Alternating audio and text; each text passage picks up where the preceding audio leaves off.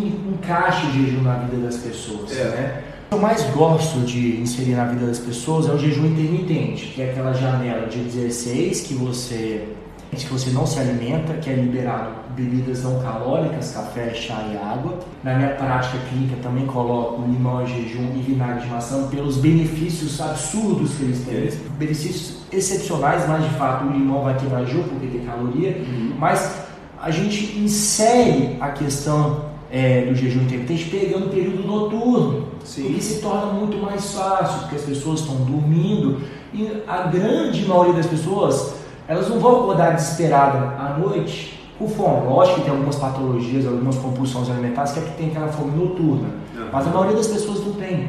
Então a gente encaixa o jejum a partir das 20 horas até meio-dia do dia seguinte. O que, que vai acontecer assim, nos primeiros dias quando a pessoa, ela assim, eu posso falar por mim, né, mas eu queria que você falasse na sua prática clínica, o que, que os seus pacientes eles relatam assim, nos primeiros dias?